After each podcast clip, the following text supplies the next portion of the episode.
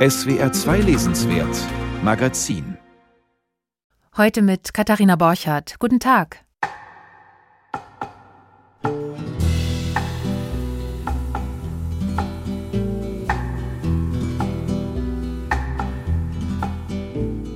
Chinesen im wilden Westen. Tausende waren es. Sie schürften Gold und schufteten in den Kohleminen. Davon aber wissen wir kaum etwas, denn in den klassischen Wildwestfilmen kommen Chinesen nicht vor. Jetzt aber erzählt Si Pem Zhang von ihnen in ihrem aufsehenerregenden Debütroman. Wir sprechen gleich darüber. Und hören dazu passend Stücke vom Album Brothers of String, amerikanische Tunes abgemischt mit chinesischer Erhu-Geige.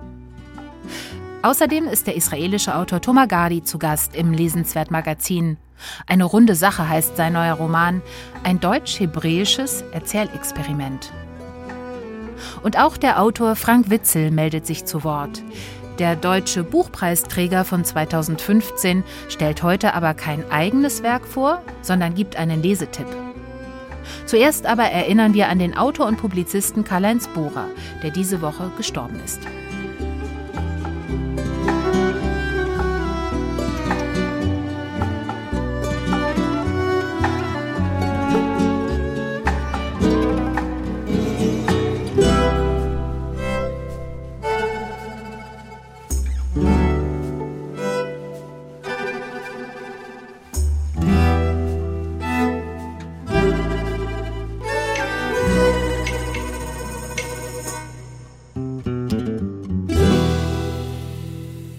Der Autor und Publizist Karl-Heinz Bohrer ist gestorben. Am Mittwoch in London im Alter von 88 Jahren. Das wurde am Donnerstag bekannt.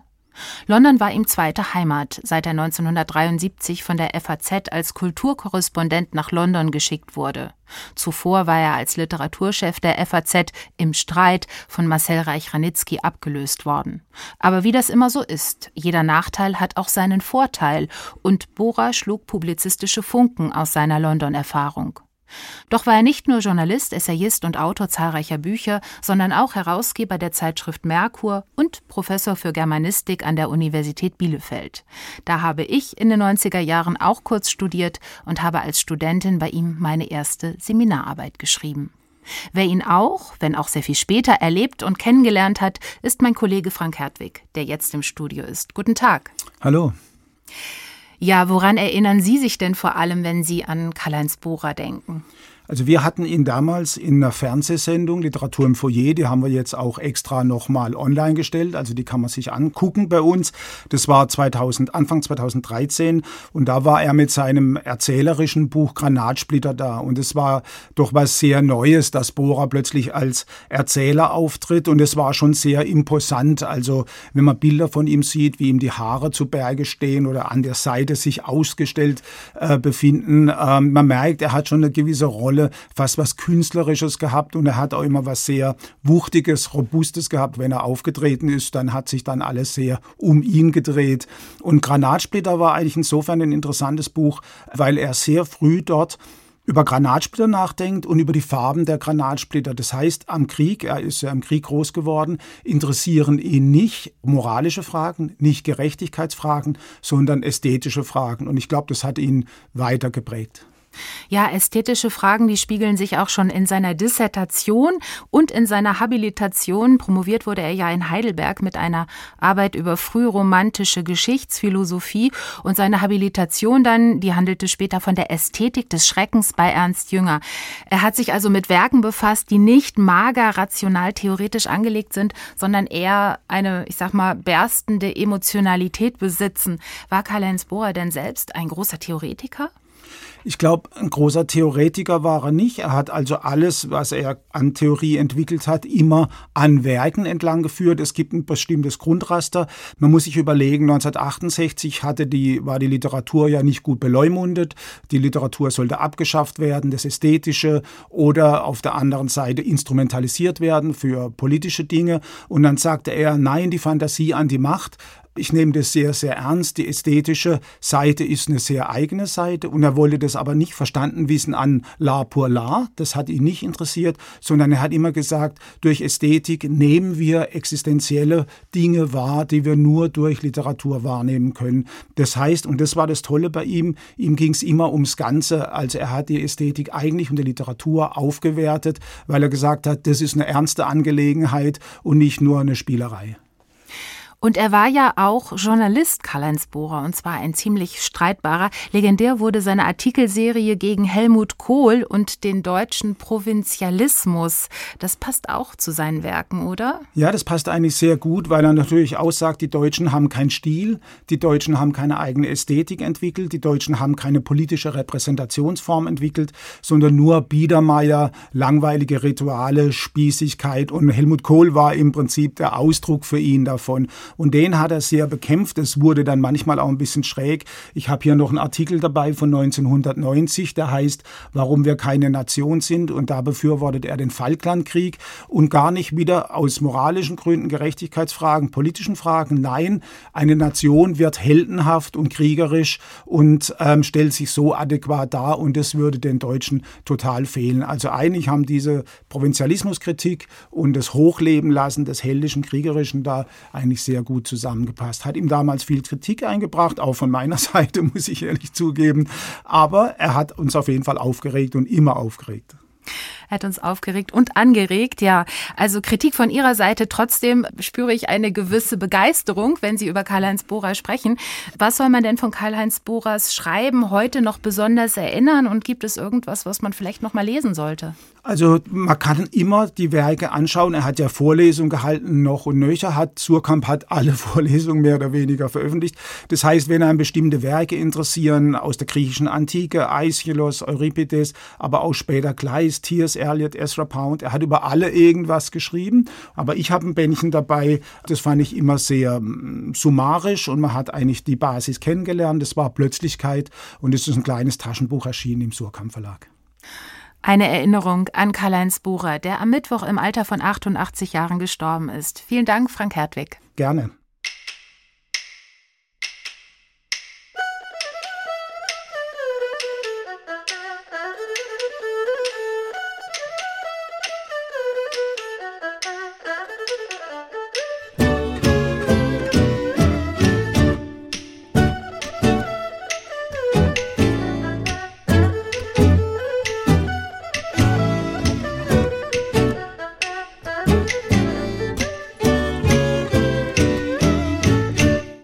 Western, ein höchst erfolgreiches Genre, vor allem im Film. Immer mit dabei Saloons und Revolver, Planwagen und Sheriffsterne, außerdem Trapper und Indianer, Outlaws und Prostituierte. Kurzum, Weiß und Rothäute. Nicht zum Standardcast aber gehören Chinesen. Dabei sollen Schätzungen zufolge schon 1850 um die 15.000 Chinesen in den Minen der Mountains of Gold, der kalifornischen Goldberge, gearbeitet haben. Es wird also wirklich Zeit, dass der amerikanische Western personell erweitert wird. Und das hat jetzt die junge Autorin Si Pam Jang in ihrem Roman Wie viel von diesen Hügeln ist Gold getan. Ein Debütroman, der direkt für etliche Preise nominiert wurde. Ein ganz erstaunliches Buch, finde ich auch. Und ich bin gespannt, wie meine Kollegin Christine Hartauer das sieht. Hallo, guten Tag. Hallo, Katharina Borchert. Ja, es geht hier um zwei Mädchen, Geschwister, Lucy und Sam, zwölf und elf Jahre alt. Ihre Eltern, äh, chinesischer Herkunft, haben sie verloren. Jetzt müssen sie sich alleine durchschlagen. Es werden ja im Roman keine realen Ortsnamen genannt, ne? Und auch die Zeitangaben, die sind eher so kryptisch. Wo und wann spielt diese Geschichte denn eigentlich genau? Ja, es ist tatsächlich ziemlich schwer genau zu sagen, wo, wie viel von diesen Hügeln es Gott spielt. Aber man kann ein Gebiet umreißen. Im Roman ist immer wieder die Rede vom westlichen Territorium. Damit ist der Westen der USA gemeint. Man kann auch sagen der wilde Westen. Denn der Roman spielt in der Zeit, in der der Goldrausch die Menschen in Massen in den Westen getrieben hat, also Mitte des 19. Jahrhunderts. Es gibt auch Zeitangaben, Jahreszahlen werden genannt, aber die sind nicht vollständig. Das steht da nicht 1862, sondern XX62. In einem Interview hat Sipam Jang gesagt, dass das doppelte X die Leser und die Leserin darauf hinweisen soll, dass er oder sich auf einem Gebiet befindet, das noch unerforscht ist, das noch noch ganz neu ist. Und das tut man ja wirklich, denn obwohl Sipam Jangs Roman im Wilden Westen spielt, ist es eben kein klassischer Western, wie Sie schon angedeutet haben, denn in ihm spielen mal eben nicht die weißen Cowboys die Hauptrolle. Wir lernen die Geschwister Lucy und Sam im ersten Teil des Romans direkt nach dem Tod ihres Vaters kennen. Die Mutter ist schon ein paar Jahre nicht mehr. Sie sind jetzt ganz allein und müssen überleben. Wie gehen die beiden Kinder das denn an? Die beiden stehen jetzt vor einer großen Aufgabe. Sie sind alleine und sie müssen ihren Vater beerdigen nach einem alten Ritual. Und an dieser Szene merkt man schon, was für unterschiedliche Menschen die beiden sind. Lucy ist jemand, die ist total vernünftig. Sie ist die Ältere, sie ist zwölf Jahre alt. Sie will jetzt eigentlich das alte Leben zurücklassen, sich an die Welt anpassen, um überleben zu können. Sie möchte den Vater nicht bestatten, nicht diesen Aufwand betreiben, ihn nach einem alten Ritual zu bestatten. Sie möchte jetzt lieber in eine neue Welt aufbrechen und lernen und sich eben anpassen an die Welt Welt der Weißen, derjenigen, die das Sagen haben. Und von ihnen möchte Lucy lernen und sich an sie anpassen und möchte also so ja fließend und beweglich sein wie das Wasser. So hat die Mutter das immer genannt. Lucy sei Wasser und Sam aber ist da ganz anders. Sam will den Vater bestatten, Sam war immer der Liebling des Vaters und Sam tut so, als wäre sie ein Junge. Das ist sie aber gar nicht. Sie ist elf Jahre alt, gibt den harten Mann, hat aber eine halbe Möhre in der Hose und tut nur so, als wäre sie ein Junge, ist aber in Wirklichkeit ein Mädchen, das die Haare kurz trägt, das Cowboystiefel trägt, das mit einer Waffe hantiert und das eben Klischees von Männlichkeit erfüllt und was man eben erst recht spät merkt. Und so gehen die beiden eben so unterschiedlich mit dieser Situation um, nachdem sie alleine auf der Welt sind. Lucy lernt gerne, das hatten Sie auch schon gesagt. Kurz darf sie dann auch mal zur Schule, da leben die Eltern noch und äh, sie interessiert sich da vor allem für das Fach Geschichte. Das ist ziemlich interessant in diesem Roman, finde ich. Also Lucy liebt Zahlen und Grafiken, die Grafiken von Lehrer Lay, von dem sie dann Bücher bekommt auch und mit denen Geschichte in Büchern erfasst wird. Und dieser Lehrer Lay, der schreibt auch selbst eine Chronik über die Besiedlung des Western Territory und stellt der Familie auch Fragen. Die Eltern und Lucy und Sam, die sind selbst aber auch Teil der Geschichte und erleben die natürlich etwas weniger aufgeräumt und übersichtlich, als sie in Lehrer Leys Büchern dargestellt wird. Wie steht dieser Roman, also wie viel von diesen Hügeln ist Gold, denn zum Thema Geschichte? Er ist eigentlich auch selbst ein Stück Geschichtsschreibung, oder? Ja, das ist er auf jeden Fall. Denn Sipem Jang erzählt von einem Kapitel des amerikanischen Gründungsmythos, das gern vergessen wird, nämlich eben die Geschichte der chinesischen Einwanderer, die wesentlich zum Aufbau und zu der Besiedelung des westlichen Territoriums beigetragen haben. Sie waren zum Beispiel diejenigen, die die erste Eisenbahnstrecke quer durch den amerikanischen Kontinent vom Atlantik bis zum Pazifik vollendet haben. Aber auf den historischen Fotos, wenn der letzte goldene Nagel eingeschlagen wird, da sind diese Menschen, da sind diese chinesischen Einwanderer nicht zu sehen. Und auch ihre Geschichte bekommt man in den klassischen Western-Geschichten eigentlich nie zu lesen. Sie tauchen vielleicht mal am Rande auf, aber sie sind nie die Hauptfigur. Und Sipem Zhang erzählt eben, in wie viel von diesen Hügeln ist Gold, sehr eindrücklich davon, wie diese Menschen sich durchs Leben schlagen mussten und vor allen Dingen ihre Kinder, die Generation danach, die eben zwischen den Stühlen sitzen, die die alte Heimat der Eltern nicht kennen, aber auch in der neuen Heimat in den USA nicht willkommen sind, obwohl sie dort geboren sind, aber weil sie eben anders aussehen, sind sie rassistischer Ausgrenzung ja eben ausgeliefert. Ja, chinesische Figuren sind medial unsichtbar gewesen lange Zeit. Langsam ändert sich das. Man kennt ja den berühmten Folksong This Land is Your Land von Woody Guthrie. Das ist ein Song von 1940. Der erzählt davon, dass die riesigen USA allen zusammengehört. Das Motto dieses Romans aber jetzt von Sipam Zhang, das lautet This land is not your land. Warum wohl? Ich verstehe dieses Motto auf zwei Weisen. Also einmal habe ich den Eindruck, es ist gerichtet an die weiße Bevölkerung der USA, also an die Nachkommen der ersten Siedler, derjenigen, die das Land den amerikanischen Ureinwohnern gewaltsam weggenommen haben und es auch bis heute wegnehmen. Aber ich verstehe es auch als bitterböse Antwort an diesen Volkssong, denn die USA waren nicht das Land aller Menschen, die dort leben und sie sind es auch bis heute nicht. Sie beim Zheng zeigt es eben an der Geschichte der chinesischen Einwanderer, die beginnt eben Mitte des 19. Jahrhunderts, das hatten Sie schon gesagt vor allem mit dem kalifornischen Goldrausch, der viele von ihnen auch in die USA geführt hat. Aber bis 1940 waren die USA nicht ihr Land. Das Leben dort für sie war geprägt von rassistischer Ausgrenzung. Sie hatten mit zahlreichen Einschränkungen zu leben. Es war ihnen bis 1940 nicht möglich, die amerikanische Staatsbürgerschaft zu bekommen oder jemanden zu heiraten, der oder die aus Europa stammt. Es gab Massaker an chinesischen Migranten. Und der Chinese Exclusion Act hat dafür gesorgt, dass ab 1882 60 Jahre lang keine anderen Chinesen einwandern konnten, also Familien nicht zusammengeführt werden konnten. Ne?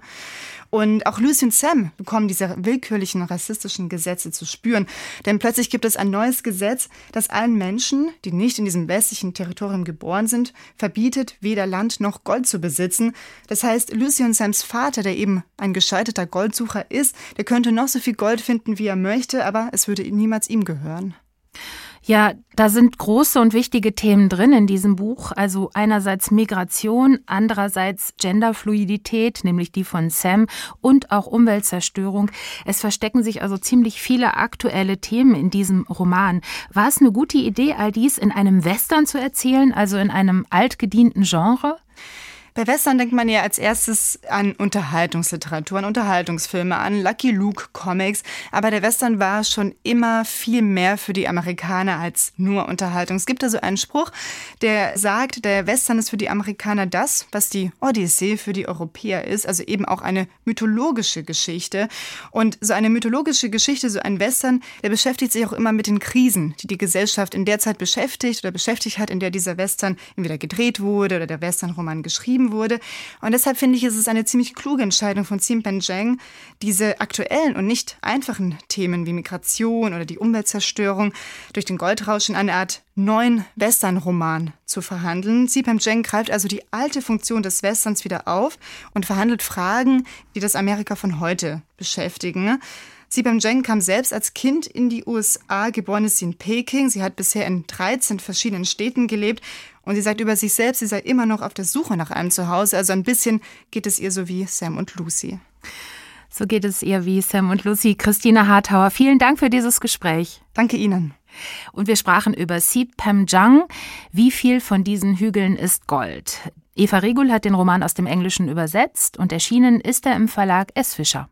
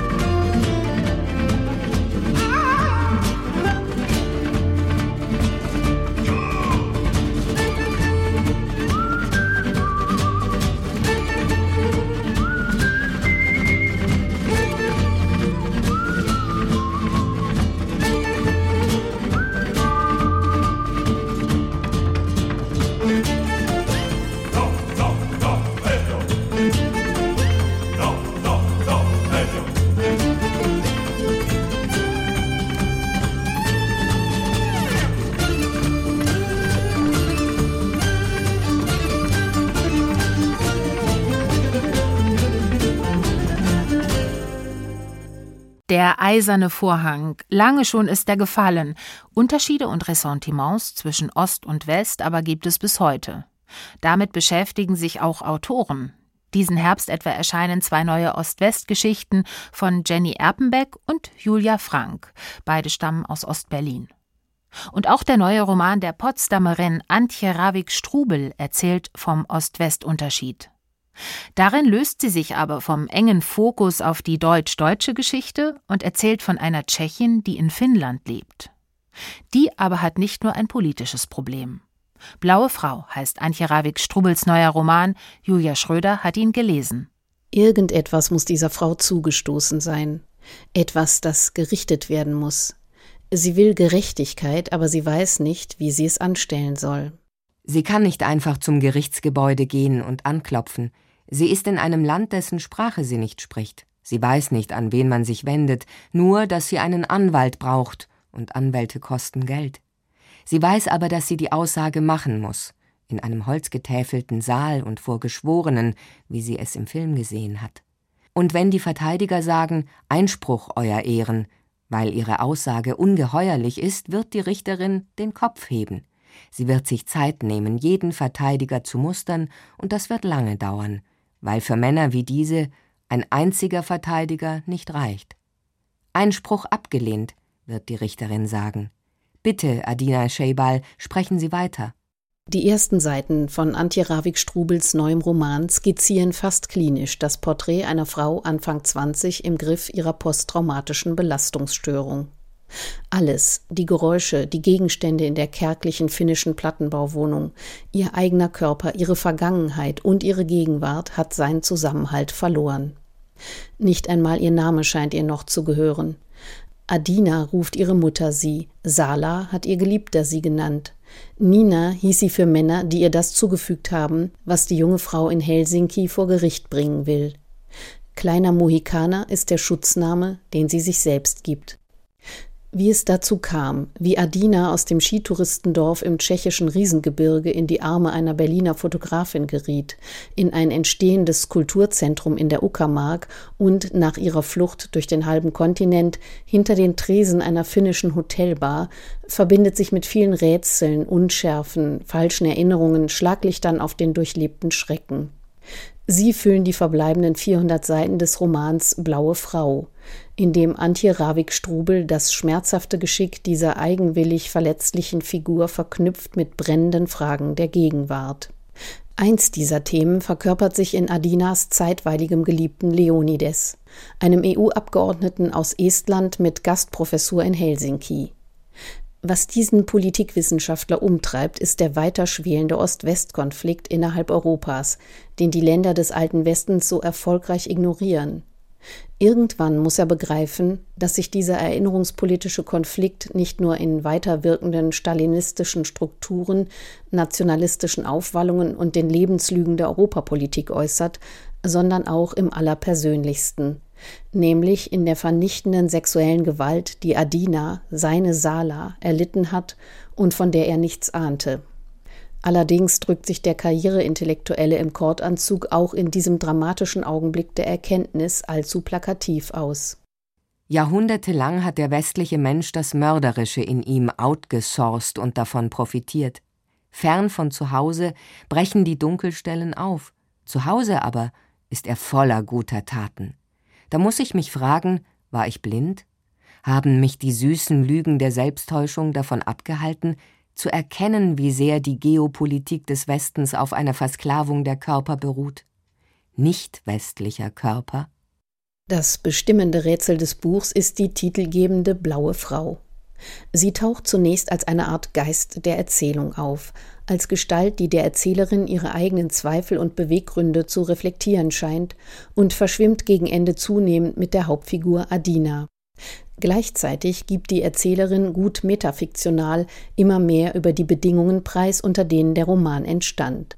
Acht Jahre lang hat Antje Ravik-Strubel nach eigenem Bekunden daran gearbeitet, auch während ihrer Aufenthalte als Writer in Residence in Helsinki. Ost- und Westeuropa sind nicht nur geografisch, sondern auch vom Tempus her verschieden. Während der Westen die Ausbildung einer europäischen Identität mit der Bewältigung der Erfahrungen des Zweiten Weltkriegs für abgeschlossen hielt, tauten in den Ostblockländern die jahrzehntelang im organisierten Vergessen eingefrorenen Erinnerungen an den Krieg erst nach dem Zusammenbruch des Sowjetregimes auf. Selbstredend kann der moderne Roman, der große Allesfresser, auch solche essayistischen Brocken verdauen. Noch störender ist allerdings die Verteilung der Partien von klugen, schönen Finninnen, durchgeknallten Berlinerinnen, zwangsprostituierten Polinnen, weltfremden Intellektuellen und gewissenlosen Schurken. Was Strubel hier auftreten lässt, streift das Klischee nicht nur. Einer dieser Schurken ist ein uckermärkischer Subventionserschleicher mit dem sprechenden Vornamen Rafzan, was sich mit V schreibt, aber nach Doppel-F klingt. Ein anderer, der schlimmste überhaupt, ist ein Kulturfunktionär aus dem Schwäbischen, der seinen Russlandfetisch beim Vergewaltigen junger Osteuropäerinnen straflos ausagiert. Wie zur Entschädigung serviert Antje Ravik-Strubel immer wieder große Portionen ihrer berückenden Schilderungen ungefährer Landschaften, innerer wie äußerer. Abendsonne hat die Bootsschuppen, das Wasser und die algenüberspülten Steine erfasst. Blätter liegen im Sand. Gelb durchsprenkeltes Grün der Birken. Die Stämme sind nass, die Flechten schattig von Feuchtigkeit. Die blaue Frau kommt vom Ufer herauf, als die Röte nachlässt, bleibt ein Schimmer auf ihrem Gesicht zurück. Verschiebt es, richtet es neu ein. Die Haut wie die Faltungen des Sandes. Sie erinnert mich an jemanden. Die Frage ist dennoch, ob Strubel der Geschichte ihrer Hauptfigur nicht zu viel aufbürdet. Das Mädchen mit den sehnigen Gliedmaßen und der kindlichen Seele, der kleine Mohikaner und letzte Teenager seines Dorfs, entdeckt sich und seine fluide Sexualität ja gerade erst. Hinter all den politischen und philosophischen Diskussionen, den literarischen Bezügen und Erwägungen droht Adina Scheibal, die junge Frau aus dem tschechischen Riesengebirge, zu verschwinden, anstatt sichtbar zu werden.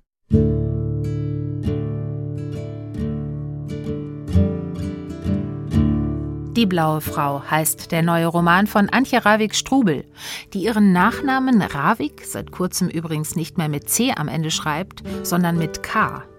Ihr Roman erscheint am Mittwoch im Fischer Verlag und Julia Schröder hat ihn hier auf SWR2 rezensiert.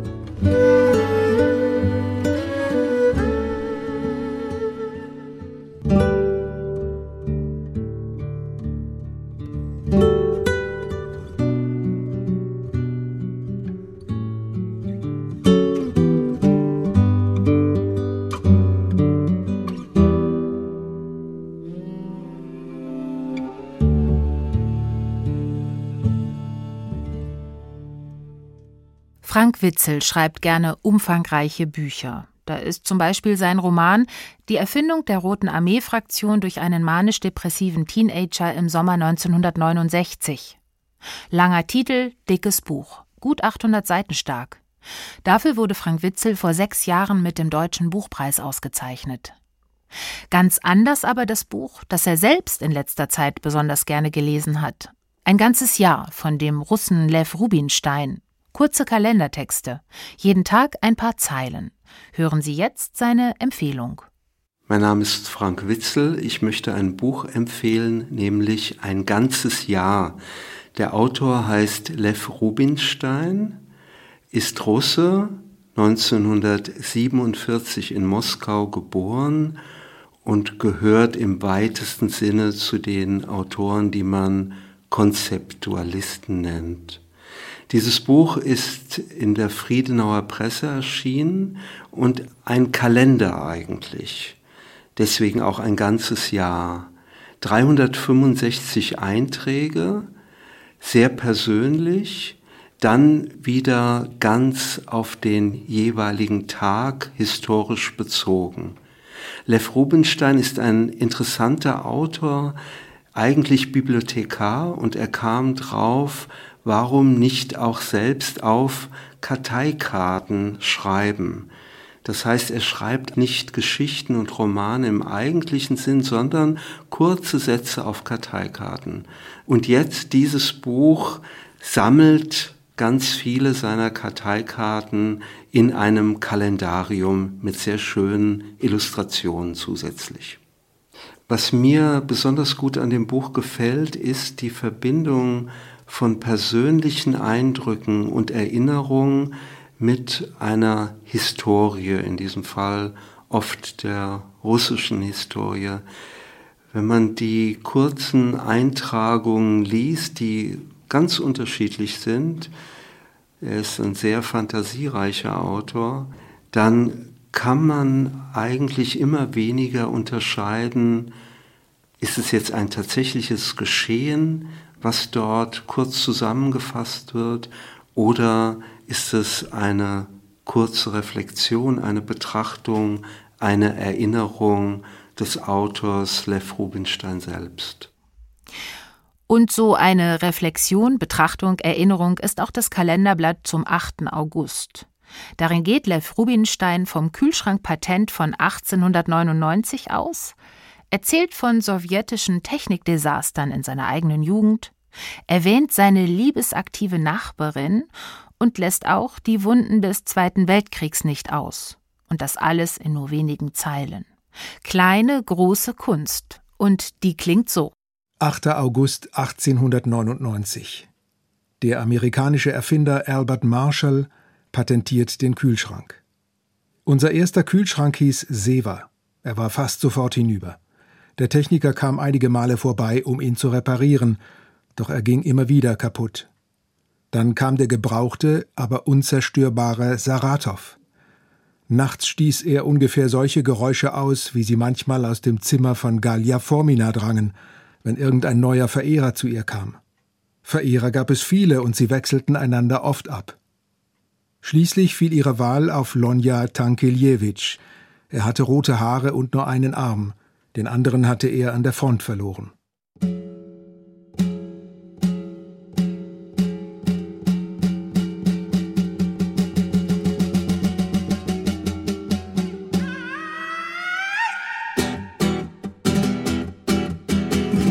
Bei Kalendergeschichten denken wir also nicht mehr nur an Johann Peter Hebel, sondern auch an Lev Rubinstein. Ein ganzes Jahr heißt sein Kalender und er ist erschienen in der Friedenauer Presse. Sie hörten einen Lesetipp von Frank Witzel und eine Lesung von Clemens Lachnicht.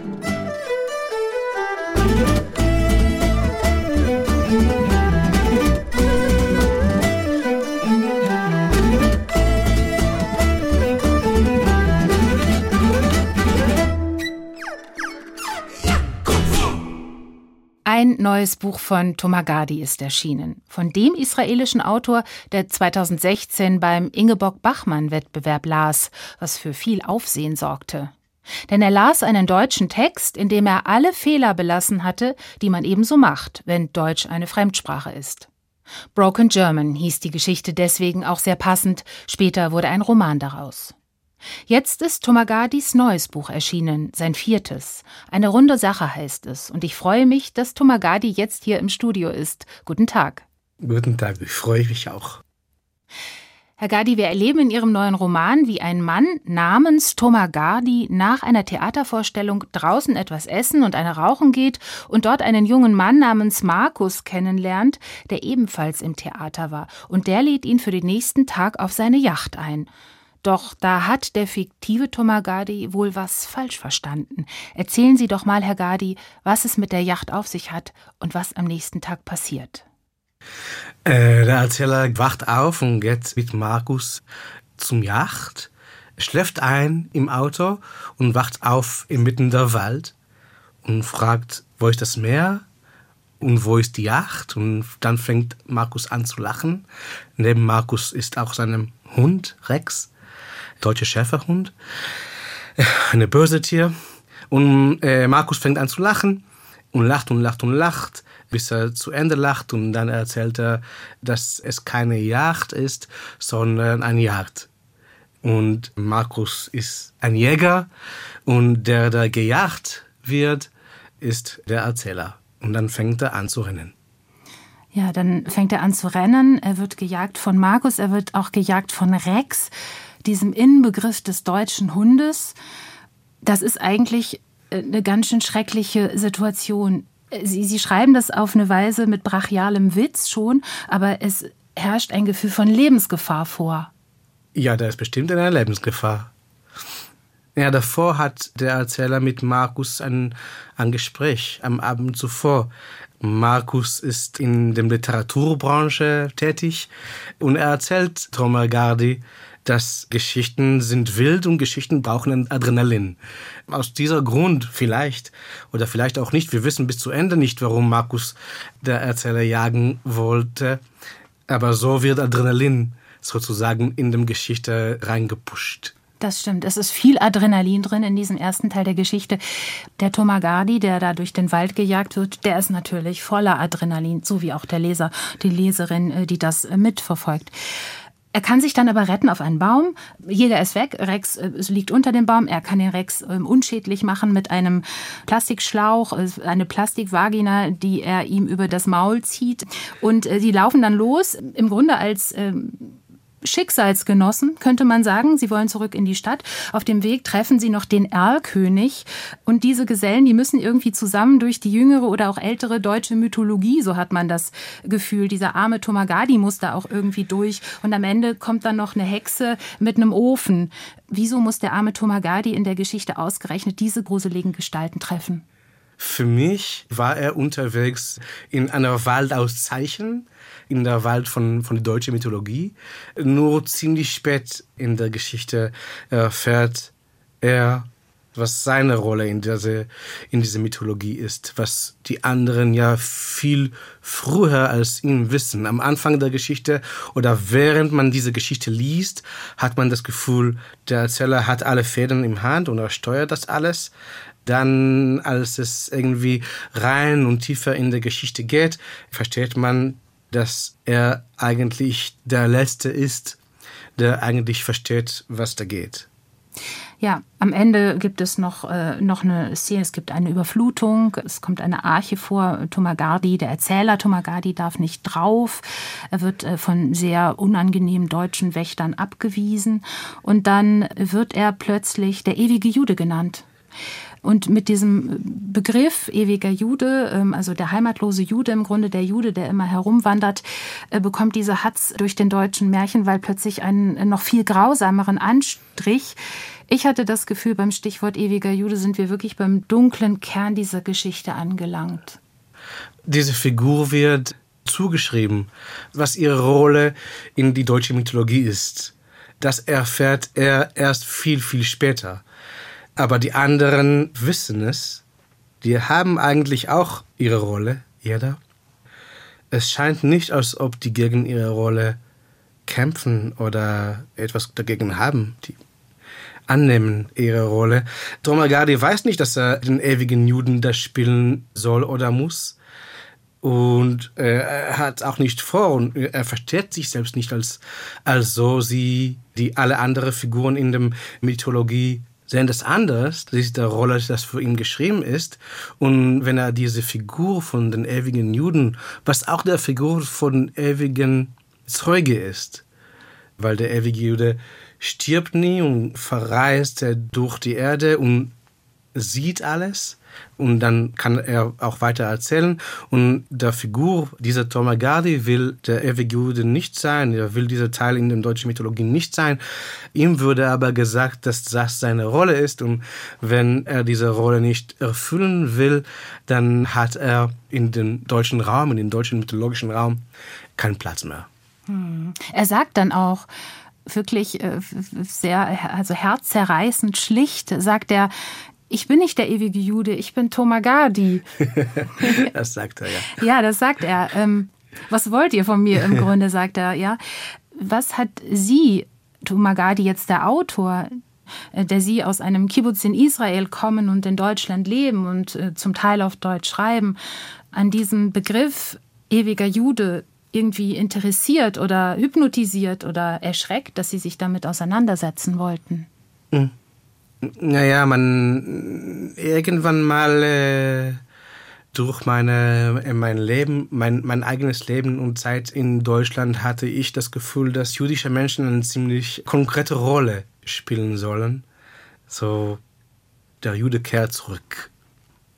Der Jude kehrt zurück nach Deutschland. Ja, nach Deutschland. Ja, nachdem er. Na, nach, nach, nach, nach, dem, der Zweiten Weltkrieg und, und, und Shoah kehrt der Jude wieder zurück und er ist wieder da und wie schön es ist, dass die Juden wieder hier sind. Die Rolle, dass die Juden aber spielen müssen, ist ziemlich begrenzt. So ist auch die Rolle von der ewige Jude. Das ist eine christliche Geschichte über eine jüdische Figur. Die jüdische Tradition hat natürlich keine Erzählung über eine ewige Jude. Dann ist es eine Geschichte von jemand, der plötzlich erfährt, dass er eine Figur in der Geschichte von jemand anderen ist. Was mich hier damit interessiert hat, ist die Geschichte von den ewigen Juden zu erzählen von der Perspektive von der Person, der es erfährt. Nicht von außen, okay, da ist der ewige Jude und der ist der ewige Jude, sondern von jemandem, der sein Leben lebt und plötzlich erfährt, dass äh, so eine Rolle ihm zugeschrieben wird. Ja, Da wird auch gleich der Bogen sicherlich zum zweiten Teil des Romans zu schlagen sein. Über diesen zweiten Teil müssen wir unbedingt auch mal separat sprechen, denn der ist ganz anders als der erste Teil. In diesem zweiten Teil erzählen Sie nun auf einmal, und man ist erst einmal ein bisschen überrascht, die Geschichte des javanischen Malers Raden Saleh. Und zwar in geschliffenem Deutsch, weil das eine Übersetzung aus dem Hebräischen ist. Raden Saleh, wer war das? Und warum fanden Sie ihn so faszinierend ihm nochmal 150 Seiten in Ihrem Roman zu reservieren. Äh, Saleh war ein äh, javanischer Maler. Anfang des 19. Jahrhunderts in äh, Java geboren, äh, was damals eine niederländische Kolonie war. Äh, Saleh hat als ziemlich junger Kind hat angefangen, Malerei zu studieren bei einem holländischen Meister und hat es ziemlich gut gemacht hat es sogar sehr, sehr gut gemacht. Und so wurde er in Holland geschickt, um in Holland weiter Malerei zu studieren.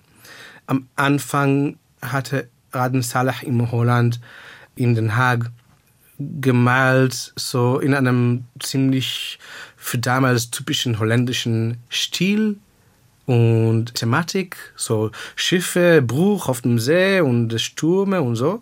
Ziemlich schnell hat er gelernt, dass das ungenügend für das Publikum, das seine Malerei sieht und hat angefangen, fantastische Jagdszenen zu malen, was das Publikum damals als dokumentarische Malerei verstanden hat, als sozusagen Zeugnisse und für Sachen, das Raden Salah selber selber gesehen hat, was aber nicht wirklich der Tat war, weil da mischen sich in Raden Salehs Malerei mischen sich Tiere, die in Wirklichkeit in der Natur einander nie, nie wirklich getroffen haben oder im Java nie, teilweise nie lebten.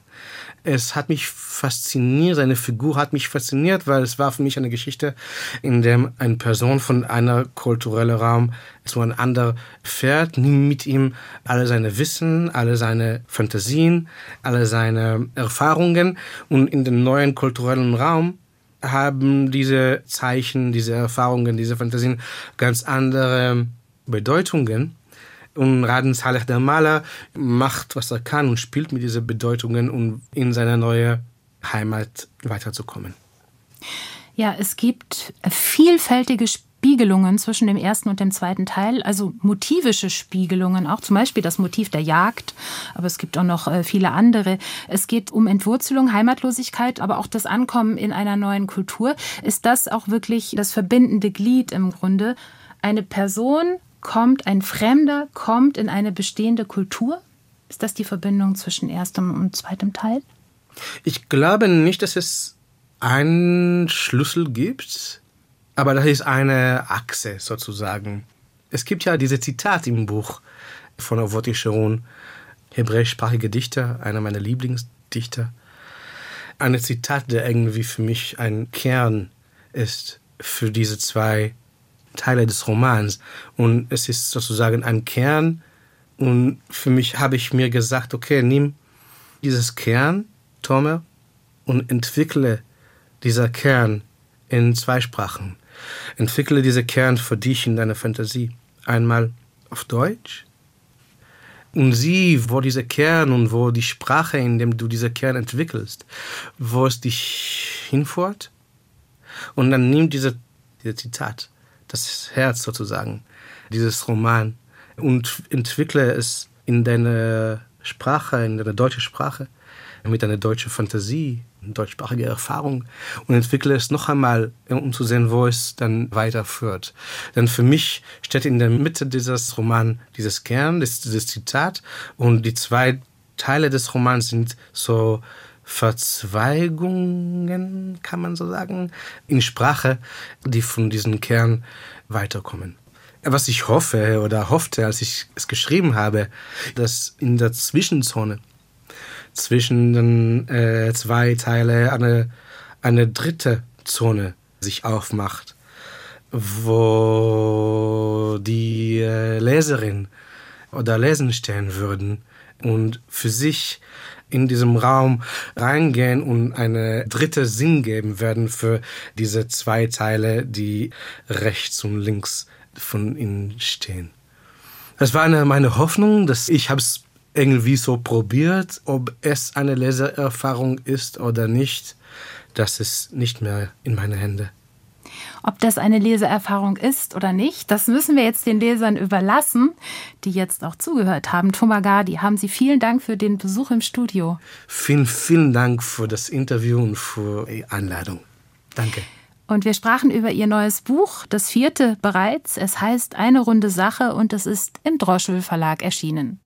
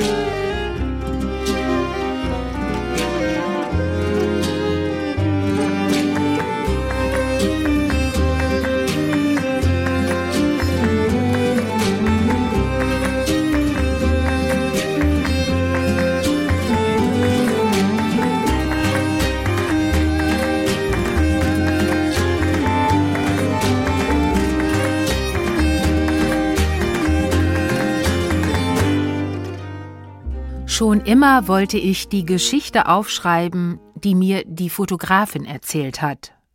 So beginnt der neue Erzählband von Juan Gabriel Vázquez, einem der prominentesten Autoren Lateinamerikas. Neun Geschichten umfasst der Band und die meisten von ihnen erzählen von Kolumbien. Denn um die jüngere, vor allem durch politische Attentate geprägte Geschichte seines Landes geht es Vázquez immer wieder, auch in seinen umfangreichen Romanen. Diesen Sommer war Juan Gabriel Vázquez zu Gast in Berlin, wo er die Samuel Fischer Gastdozentur innehatte. Die Gelegenheit hat Viktoria Eglau ergriffen, um mit ihm über seine neuen Erzählungen zu sprechen. Lieder für die Feuersbrunst heißen sie, und Viktoria Eglau stellt sie jetzt vor.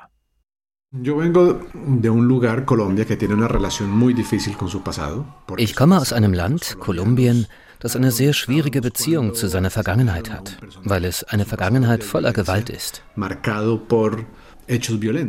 Nur ein Satz, und doch stecken die beiden großen Themen drin, die sich durch alle Romane und Erzählungen von Juan Gabriel Vázquez ziehen. Es ist die Auseinandersetzung mit der Vergangenheit, und es ist die Gewalt in all ihren Ausdrucksformen. Er selbst nennt sie seine Besessenheiten, und sie prägen auch seinen neuen Kurzgeschichtenband Lieder für die Feuersbrunst. In einigen Geschichten geht es um direkte Gewalt, etwa die eines Krieges. In anderen tritt Gewalt im Privaten auf. Wieder andere meiner Geschichten handeln von einer metaphorischen Gewalt. Wie Menschen mit Gewalt umgehen, wie sie sie erleiden oder wie sie sie selbst ausüben. Dem wollte ich auf den Grund gehen In Die Jungen erzählt Juan Gabriel Vázquez von einer Gruppe Jugendlicher aus einem kolumbianischen Mittelklasseviertel. Wenn es Abend wird, treffen sie sich zu heimlichen und erbitterten Zweikämpfen. Die Jungen gingen mit gebrochener Nase oder aufgeplatzter Haut an den Wangenknochen nach Hause, legten sich Erklärungen zurecht oder schafften es, keine geben zu müssen, ungesehen hineinzuschlüpfen, zu duschen und dann das Licht auszuschalten. Im Laufe der Geschichte wird deutlich, dass die brutalen Prügeleien ein Ventil für die Jungen sind, die in einem Klima von Angst und Gewalt aufwachsen. Morde und Bombenattentate sind an der Tagesordnung. Eine autobiografisch geprägte Erzählung, wie der 48-jährige Vasquez, der in der kolumbianischen Hauptstadt Bogotá aufwuchs, im Gespräch durchblicken lässt. Als Jugendlicher erlebte er dort in den 80er und 90er Jahren selbst den Terror der Drogenkartelle. Mi generación vivió marcada por la experiencia de una ciudad en guerra, pero no era una guerra que se viera. Meine Generation erlebte die Stadt als Kriegsschauplatz. Aber es war ein unsichtbarer Krieg. Wir führten alle ein normales Leben, das plötzlich unterbrochen wurde, wenn mal wieder eine Bombe 20 oder 40 Menschen tötete. Am nächsten Tag kehrten wir zurück zur Normalität. In meiner Generation waren Kinder und Jugendliche konstant Zeugen von Gewalt. Als lebten wir in einem Wildwestfilm, in dem wir langsam unsere Menschlichkeit verloren. Dass bei Gewalterfahrungen die Menschlichkeit auf der Strecke bleiben kann, spiegelt auch die Erzählung der Doppelgänger wider. In Kolumbien wurde früher per Auslosung bestimmt, wer den harten Militärdienst absolvieren musste. Und so entscheidet der Zufall über das Schicksal von zwei engen Freunden. Einer von ihnen wird verschont, der andere eingezogen. 17 Tage vor Ende des Militärdiensts stirbt der junge Mann während eines Manövers bei einem Unfall. Wie der überlebende Freund mit diesem Tod umgeht, wie der Vater daran zerbricht, wie freundschaftliche Bande zerreißen, das schildert der in der spanischsprachigen Welt sehr bekannte Vasquez auf beklemmende Weise. Kolumbiens Gesellschaft hat in den vergangenen Jahrzehnten die Gewalt der Guerillagruppen und Streitkräfte, der Kokainkartelle und paramilitärischen Gruppen erlitten. In seiner Heimat erfinde sich die Gewalt auf mysteriöse Weise immer wieder neu, sagt Juan Gabriel Vázquez. Das hat sein Werk geprägt. Nicht nur die Gewalt selbst, sondern wie sie erinnert und erzählt wird. Seine Geschichten bewegen sich im Spannungsfeld zwischen kollektivem und individuellem Gedächtnis. Vasquez ist besessen von der Vergangenheit seiner Figuren, von ihren Erinnerungen und Geheimnissen. Hay uno que es un veterano de la guerra de Corea, que encuentra muchos años después de la In einer meiner Erzählungen trifft ein kolumbianischer Veteran des Koreakriegs viele Jahre später eine Frau, die er schon einmal gesehen hat. Sie begegnen sich in einer Gruppe und er weiß, dass er der Einzige ist, der das Geheimnis dieser Frau kennt. Die Frau wiederum kennt als Einzige sein Geheimnis. Das ist in gewisser Weise eine Metapher dessen, was in all meinen Geschichten passiert. Die Vergangenheit kommt immer wieder zurück und beeinflusst unser Leben. Ihre Geheimnisse, ihre nur angedeuteten Abgründe sind es, die Vasquez Figuren so interessant machen. Er beschreibt sie mit großer psychologischer Tiefenschärfe. Vasquez hat seine Kurzgeschichten, genau wie seine Romane, klug und anspruchsvoll konstruiert. Er schreibt elegant und lebendig, seine Erzählungen fesseln von der ersten bis zur letzten Seite. Die meisten spielen in seinem Heimatland, aber nicht alle. In der letzten Erzählung Lieder für die Feuersbrunst, die dem Band seinen Namen gegeben hat, schlägt der Autor eine Brücke zwischen den Schlachtfeldern des Ersten Weltkriegs in Europa und der in den 1940er Jahren aufkeimenden politischen Gewalt Kolumbiens. Vasquez beginnt mit dem Satz Dies ist die traurigste Geschichte, die ich je gehört habe. Und er endet mit diesem ergreifenden Plädoyer gegen das Vergessen. Er veröffentlicht das Buch vielleicht auf eigene Kosten und lässt es im Keller einer Druckerei verrotten, denn für ihn ist nur wichtig, dass das Buch existiert. Denn das ist der einzige Trost, den wir haben, wir Kinder dieses in Brand gesteckten Landes, dazu verdammt, uns zu erinnern, nachzuforschen und zu bedauern und dann Lieder zu verfassen, Lieder für die Feuersbrunst. So heißen die leicht entzündlichen Erzählungen von Juan Gabriel Vázquez, Lieder für die Feuersbrunst. Susanne Lange hat sie aus dem Spanischen übersetzt, erschienen sind sie im Schöffling Verlag. Sie hörten eine Rezension von Victoria Eglau, die selbst viele Jahre in Lateinamerika gelebt hat.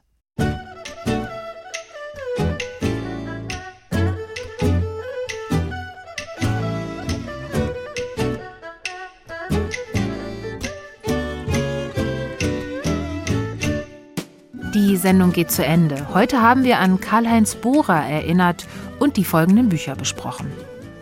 Wie viel von diesen Hügeln ist Gold? Den Debüt-Western von Si Pam Jang. Und Antje Ravik-Strubels neuen Roman Die blaue Frau, beide erschienen im Verlag S. Fischer. Dann empfahl Frank Witzel die Kalendergeschichten von Lev Rubinstein, ein ganzes Jahr aus der Friedenauer Presse. Ich sprach mit Thomas Gardi über seinen neuen Roman Eine runde Sache, Droschel Verlag. Und zum Schluss rezensierten wir Lieder für die Feuersbrunst, die neuen Erzählungen des Kolumbianers Juan Gabriel Vázquez, Schöffling Verlag. Die Musik kam vom Album Brothers of String von Matthias Duplessis und seinem Ensemble. Alle Beiträge und Buchtitel gibt es auch nochmal auf unserer Homepage swr2.de und über die SWR-App. Als nächstes hören Sie hier die Nachrichten und Aktuelles vom Tag und um 18.20 Uhr dann das Hörspiel am Sonntag.